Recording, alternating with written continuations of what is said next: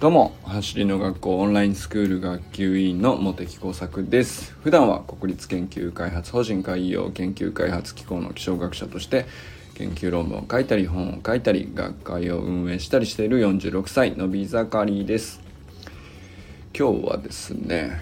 えー、やらざるを得ない状況でまず1ヶ月やってみるっていうのは本当に大事だなと思ったという話をしたいなと思います。まあ、やらざるを得ない状況に なるまでやってなかったっていうことは大体苦手なことだったりすると思うんですよ。まあ、もしくは、うんと、よほどさらなる改善を強く願っていたりとか、まあそういうことかな。あの、で、オンラインスクールとかに入学するとかっていうのも、やっぱり何らかこう普通よりもちょっと何かしらこう高いモチベーションになる理由があって背景があって目標があってそれでよし入学しようと。とにかく、入学してでも足を速くするんだっていう。でしなくたって、えー、ね走る練習ってまあどれぐらいの知識でやるかは別として別にねできなくはないじゃないですか。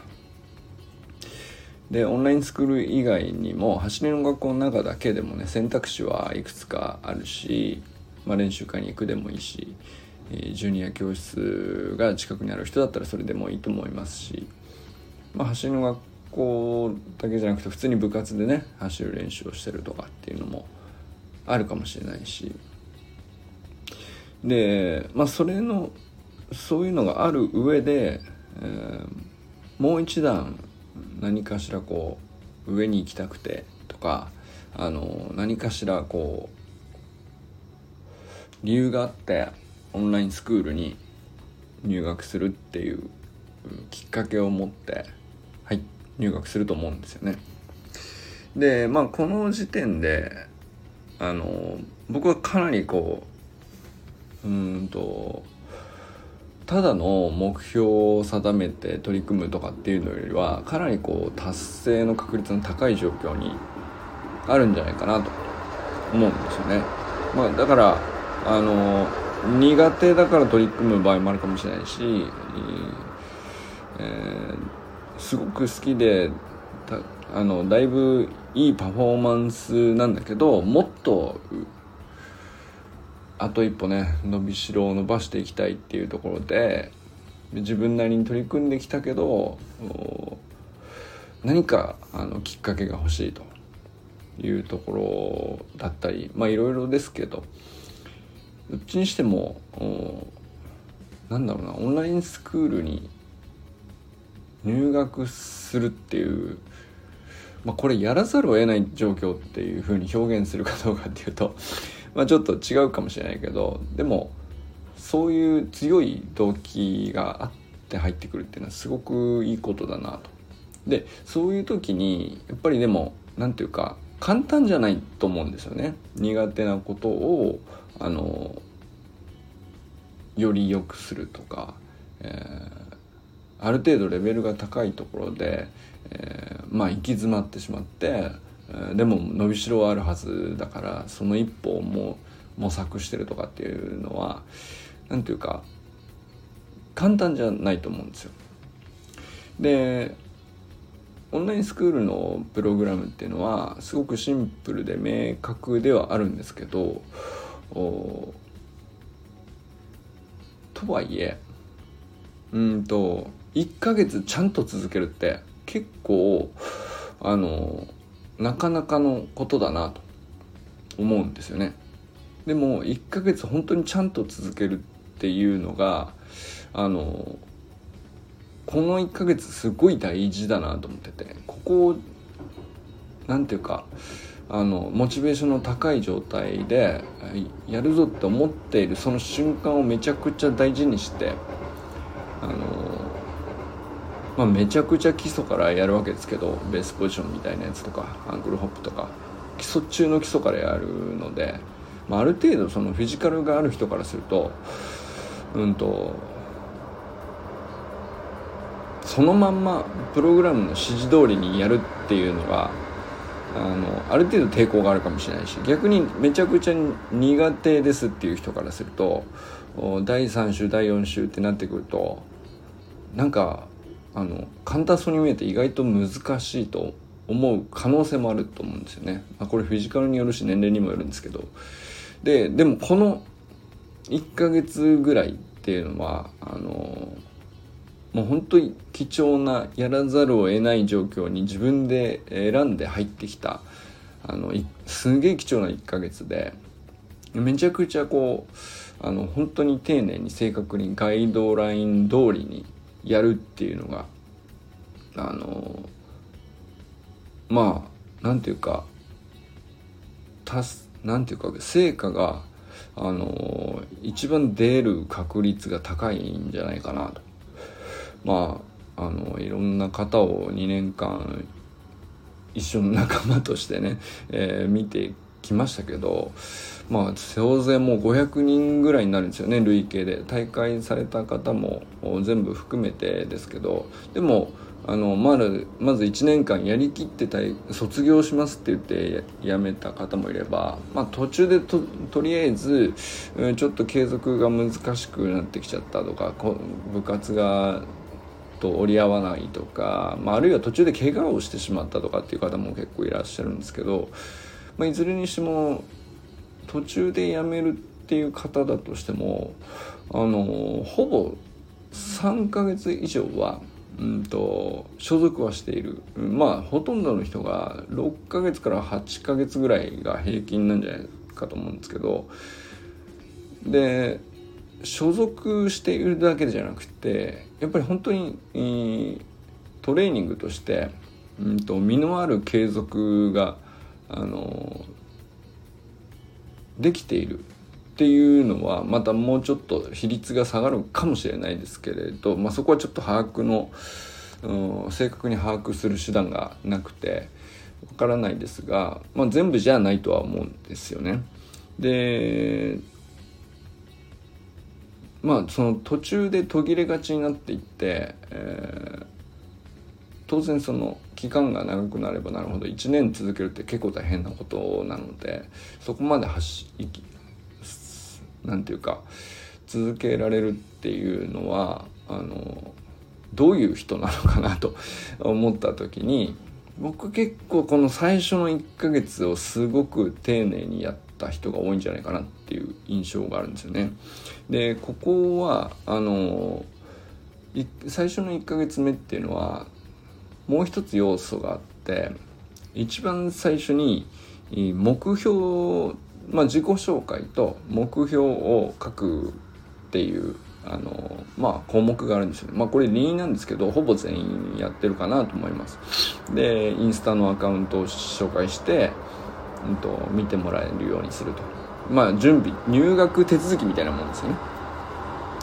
でこの目標がなんかみんなすごくあのなんていうか周りから見ててもあこう3ヶ月後にこういう風になってんじゃないかなとか半年ぐらいしたらあのこういうプレーができるようになってんじゃないかなとか、まあ、1年かけてあのこういうスプリンターになっていたいんだなとかっていうのがめちゃくちゃこう具体的に伝わってくる人がめちゃくちゃ多いんですよね。でそういう人っていうのはその目標設定の時点で、えー、もう何て言うかあこの人はなるなっていう感じが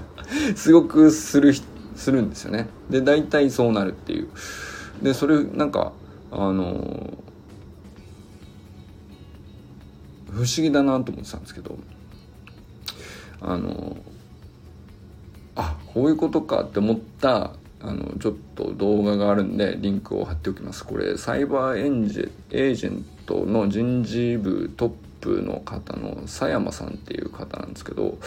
まあ、メンバーが勝手に成果を出すいい目標の作り方っていうあの動画ですね。でまあこれはそのビジネスっぽい話なんですけどあの目標設定っていう意味ではなんかすごくその発信学校のオンラインスクールに最初入った時にみんながこう各目標があやっぱりいい目標を立てるからあの達成率が上がるっていうところ結構つながってるなっていうのとすごくこう合致した話をされててなるほどと思ったんですよね。であのまあいろんなこと話されてるんですけど目標の作り方にまあいろいろあると個人目標もあるし組織の目標もあるんでまあいろいろやり方はノウハウとしてはあるんだけどあの一番やりがちなやりがちなこう、うん、達成率がちょっと下がってしまう目標の立て方っていうのと、えー目標を立てた時点でほぼほぼ達成されたも同然みたいなすんげえいい目標の立て方っていうのがあるっていうこれすごくなんか気になってでまあ見たら要するに Do 目標と B 目標っていうふうに佐山さんは表現されてるんですけど Do 目標ではなく B 目標を定めるっていうふうにあの表現されてます。で Do 目標っていうの何かというと DO まあ英語の do なのでするとかやるとかいうやることを決める目標ですね。なんか例えば、えー、オンラインスクールで言ったらその走り革命理論のスプリントトレーニングを頑張るとか。なんかそのトレーニング自体の行為を頑張るとかやるとか、えー、週3回やるとか。まあちょっと具体的になったとしてもその行為自体に目がいってるっていうのがこの Do 目標ですね。で B 目標っていうのは BE、まあ、英語の B 動詞の B ですね。これはあの例えばオンラインスクールで行くとトップスピードのスプリントテクニックを習得するが最初の3ヶ月のまあ四角名理論のプログラムの何ていうか想定目標なんですね。でまあこれに合わせこれがまあ大きくプログラムとしては設定されていてその上でそれを例えば野球なら野球とかサッカーならサッカーとか、え、陸上の自分の課題であれば中間疾走とかなんかそういうとこに自分で具体的に当てはめていってそのテクニックをどういうふうに生かすっていうところまで落とし込むということまでいけると、まあ、さらにいいかなと思うんですけどでもこれは明らかにその目標は目標なんだけど種類が全然違うよっていう話をしてるんですね。でだからあの3ヶ月とか6ヶ月とか1年後とかまあ期間どれぐらいでもいいと思うんですけど例えば何ヶ月後に運動会がありますとかいうのもありますし何でもいいんですけどまあタイムで何秒台をクリアするもまあある種の B ではあると思うんですけど、まあ、より、うん、ただのタイムっていうよりはオンラインスクールに入るっていうのはあくまでその無理やりフィジカルでその例えば8秒以内で走る 50m8 秒以内で走るっていうのをフィジカルを上げて速くすることが目的ではないですよね。あくまでスプリントテクニックを身につけることによって自然に結果として8秒以内で走れてしまう自分になるっていうのがあの、まあ、これでいくと B 目標に相当するのかなと思うんですけどこれがねなんかすごくしっくりくるというか、まあ、そういう風になっている人が、まあ、なんていうか確かに過去のいろんな人たち見てもいろんな成果出してる人たちいましたけれどもまあみんなねその自己紹介の時点ですごい綺麗に B 目標を立てていたなということでめちゃくちゃ当てはまってるなと。でこれなんでなのかっていうとあの、まあ、B 目標が達成しやすいっていうのは結構、まあ、パッと聞くとイメージしやすいかなとは思うんですけど目標の意味が具体的に本人に落とし込まれてるというか、まあ、自分でこう印象イメージをもう持ててしまっているっていうことですね。でそうすると脳が勝手に達成までのスケジュールを適切に立てようとしちゃうっていうかあの、まあ、そうなるためには、まあ、逆算ですねそうなるためにはこれをするとかって逆算して放っておいても目標に向かって自走してしまうというか自主的にトレーニングするようになったりとか、あの立てた時点でほぼ達成できたのと同じになるかのような具体的な道筋がこう本人にとってすごくうん明瞭になるというか、まあ、だから多少うん分からないこととか多少つまずいて伸び悩んだりとか多少例えばそうだな。難しいこと辛いことあるいはその天候が悪くてうまく練習日を確保できないとかまあいろいろその途中で障害あるわけじゃないですか。でオンラインスクール基本的にはそのうんまあ、自分でやるのでなんかちょっとした障害があった時にやめようと思ったらいくらでもやめれちゃうわけですよね。そういうトレーニングっていうもの。なんですけどあの B 目標ってこう何ヶ月後にこうなりたいっていうイメージがこう明瞭にあるとそれが一番何ていうか最適なコーチとして伴走してくれるというかそれがいつも自分の頭の中にいるのであのじゃあこうしようと。こういう壁があったらじゃあこういうふうに何、えー、て言うか打開策を作ろうとかっていうふうにあのすごく自主的に主体的にあのあくまで B 目標に向かって、えー、どの道筋をその場で判断していくかっていうのがすごく自律的に行われるようになる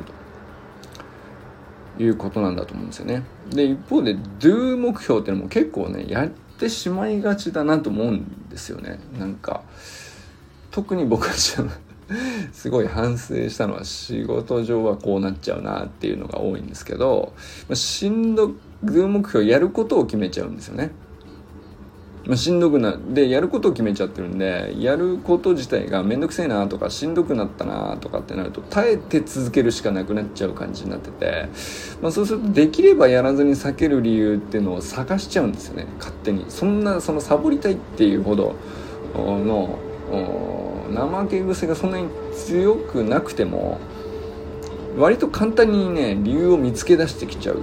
でそうすると継続が途絶えやすくなっちゃうんで、まあ、場合によってはねかえって俺苦手なんだって言って 苦手意識を強めちゃう可能性すらあるっていうね。その本当は他の方法があって、えー、ちゃんと B 目標を決めていればそれをやる意味が分かっていればあのそれをやるためにはどうした方がいいとかっていう改善の方策を考えたりとかってなるはずなんだけどやるかやらないか、うん、続けるか続けないかっていうことだけに目がいってしまって意味がよく分かってないと。それをやるということの意味が不明瞭でいつまでにどうするっていうのが最終的なゴールだっていうのがちゃんと描けてないとうん結局できればやってもらっちゃった方がいいんじゃないかなとかなっちゃうし、えー、めんどくさいしなとそこまで身につけなきゃいけないかなっていうふうにあの別な理由を探しちゃう、まあ、今日と天気悪いしなとか今日ちょっと調子悪くて疲れてるしなとかっていう方にあの勝手に脳みそが向かってちゃう。ででなんかサボろうと思ってるわけじゃないんだけど気づくと量があの全然その足りないっていうかあの、まあ、そういうことになりがちだよなとそれめちゃくちゃあるなと思ったんですよね。でこれはまああんまりそのオンラインスクールに入ってる人でこの Do 目標を立てるっていうのはないようにプログラム自体が結構設計されてると思うので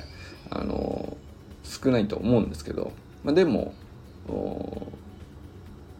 分かっていた方がね陥らずに済むと思うしまああのみんなね最初はあの継続した上で何かしらこう自分の思い描いた目標を達成したくて入学してきていると思うので達成率が高い方がいいわけですよね。まあ、そのなんかあのそのための一助としては結構こう Do 目標 B 目標の違いとかっていうのは、まあ、すごくシンプルで分かりやすいこう知識だなと思ったんですよね。で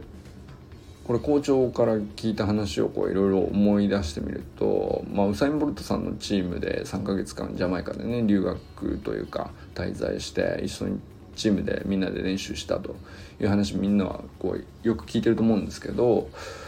あの合言葉をめちゃくちゃ一日中何回も何回も言うっていう。でホワイトボードとかあのチームの部屋のあっちこっちに書いてあるっていうフレーズがあってそれ覚えてますかね？あの T シャツに書いてあったりもするんですけどあの「If you want to be it's up to me」っていうまあなりたいものにななりたければ、まあ、自分次第っていう、まあ、そういう英語なんですよ。If I want to be か。You want to be じゃなくて I want to be ですね。If I want to be もしそれになりたいと思うんだったら It's up to me それは自分次第だと。いうことを、まあ、もうとにかくひたすら何回も何回も死ぬほど辛い練習の中でみんな繰り返すと。でそれはあのまさしくあの want to be なんですよ。B 目標なんですよね。でその B の先にどういう自分でありたいのかっていうのはあの100の選手なのか200の選手なのか400の選手なのかハードルの選手なのかによってあのどの種目でどういうメダルをどの大会で取るっていうのはそれぞれが埋めていると思うんですけど「If I want to be」の先の目標を常にあのめちゃくちゃ自分で自分にすり込むと。あのもうそれだけで一日を過ごすみたいなことをすげえ言ってて。でまあ和田健一というトップアスリートも、まあ、ほぼそれが一日の全てを占めているみたいなことを表現したりもしてたんですけどもうとにかく鏡を見ながら自分は何になりたいのかをひたすら考えてでそれになりたいんだと。でそれになりたいんだったらどうするんだと。そっから逆算してなりたいんだろうなりたいんだろうってこう自分に言い聞かせ続けると。一日何回も何回もみたいな、まあ、それはまさしくその B 目標の究極というか。でその B 目標がこう頭に入っその明瞭であればあるほど B 目標のイメージが明瞭であればあるほどもうあ脳自分の脳みそがやらざるを得ない取り組まざるを得ないその必要な作業だったりトレーニングだったりそのトレーニングの準備だったり環境を整えたり仕組みを作ったり習慣を身につけたりテクニックを習得したりテクニック習得に必要な体力であったりとかフィジカルのトレーニングだとかまあしんどいこととか面倒くさいところとか、まあ、ワンサが出てくるんですよね。なんだけどそれをやらざるを得ない状況に、まあその B 目標が追い込んでくれるっていう。そうすると自走するというか勝手に、自分があのその苦手だろうと何だったら避けてきたことすらやれるようにやれるようにっていうかや努力してる感じすらなくねやってしまっていると。気づいたら取り組んじゃってるっていう状況にこういかに追い込んでいくかっていうまあ追い込んでいくっつうとあのしんどそうですけどあの、まあ、環境を整えるっていうことだと思うんですよねそれもね一つの。まあ、目標を立てるっていうのは別に環境を整えるっていうふうにあんまり置き換えないと思うんですけど自分の頭の中を B 目標でちゃんと明瞭に思い浮かべるようにしておくとあのやらざるを得ない環境を作るのとほぼ同じ意味になってでそれがね例えばあのもう何年も何年もやるっていうなると本当にプロのレベルだと思うんですけど、まあ、ちょっとねプロになるとかじゃなくてもあのでもきっかけにしたいとかあのちょっとでいいからあの挑戦してみたいとか少しでもそういう思いがあった時にそういう必要があるなとかその程度でもいいと思うんですけど、まあ、そういう時にあの1ヶ月っていうのはすごい大事なこう乗り切る上での期間というか1ヶ月超えると本当に楽になるんですよね。全くゼロでできなくて本当に無理ですとかあの本当に苦手ですとかいやももうそれこそ例えばあのパソコンを使うのが苦手ですとか SNS 苦手ですとか、まあ、例えばオンラインスクールに入学してみたもののインスタよく分かりませんとか Facebook ってどう見ればいいんですかとかいろいろあると思うんですよね。でそれはまあこっちがねそのこっちがというか走りの学校側がオンラインスクールのサービスを提供する都合上、まあ、それをあの選択していて、えー、参加する側からするともう選ぶことはできないのであの馴染んでいくしかないわけじゃないですか苦手であっても。うんとまあ、自分にとって合っていなくても馴染んでいくしかないと思うんですよね。でその時に、えー、結構ねそこをハードルに感じ、えー、トレーニングにも支障が出る人と、まあ、そうじゃなくて、えー、それ全然苦手でしたっていう人でもやっぱり続く人ちゃんと続くんですよね。それこそゆうとくんちとかはあの本当に全く分かんないけどっていう感じでしたけど1年やってたらもう全然ね見違えるようにあの Facebook 使いこなしてますしでもそんなできないわけないんですよね本当はね。できないわけないんだけど苦手ですっていう気持ちもめちゃくちゃわかる。そのなんだろうな。ちょっと触ってみようかなとかちょっと勉強してみようかなとかみんなやってるしなとかって一度は思っていてで一度はやってみようかなと思ったけどやっぱ無理難しいなとか馴染めないなとか一回なんかそういう気持ちを持ったりしたことがあったりすると余計になんかそのそれこそねあのその時は Do 目標で取り組もうとしてたりすると思うんですよ。そそのやってみるっていうこと自体が目標になってたり目的になってたりするっていう。そうするとあのえやっぱむずいわってなって あの苦手意識がむしろ強くなっちゃってっていうことが過去にあったりするとあのなかなかそれが敷居になっちゃうってこともあると思うんですけどまあでもね Facebook だって26億人が作ってるツールなのでなんだろう合わないとか苦手とかって言ってもまあでも言ってもその26億人が使えるものでその自分にだけ向いてないとかっていうことは基本的になくてその走りのスプリントテクニックよりよっぽど簡単なんですよね。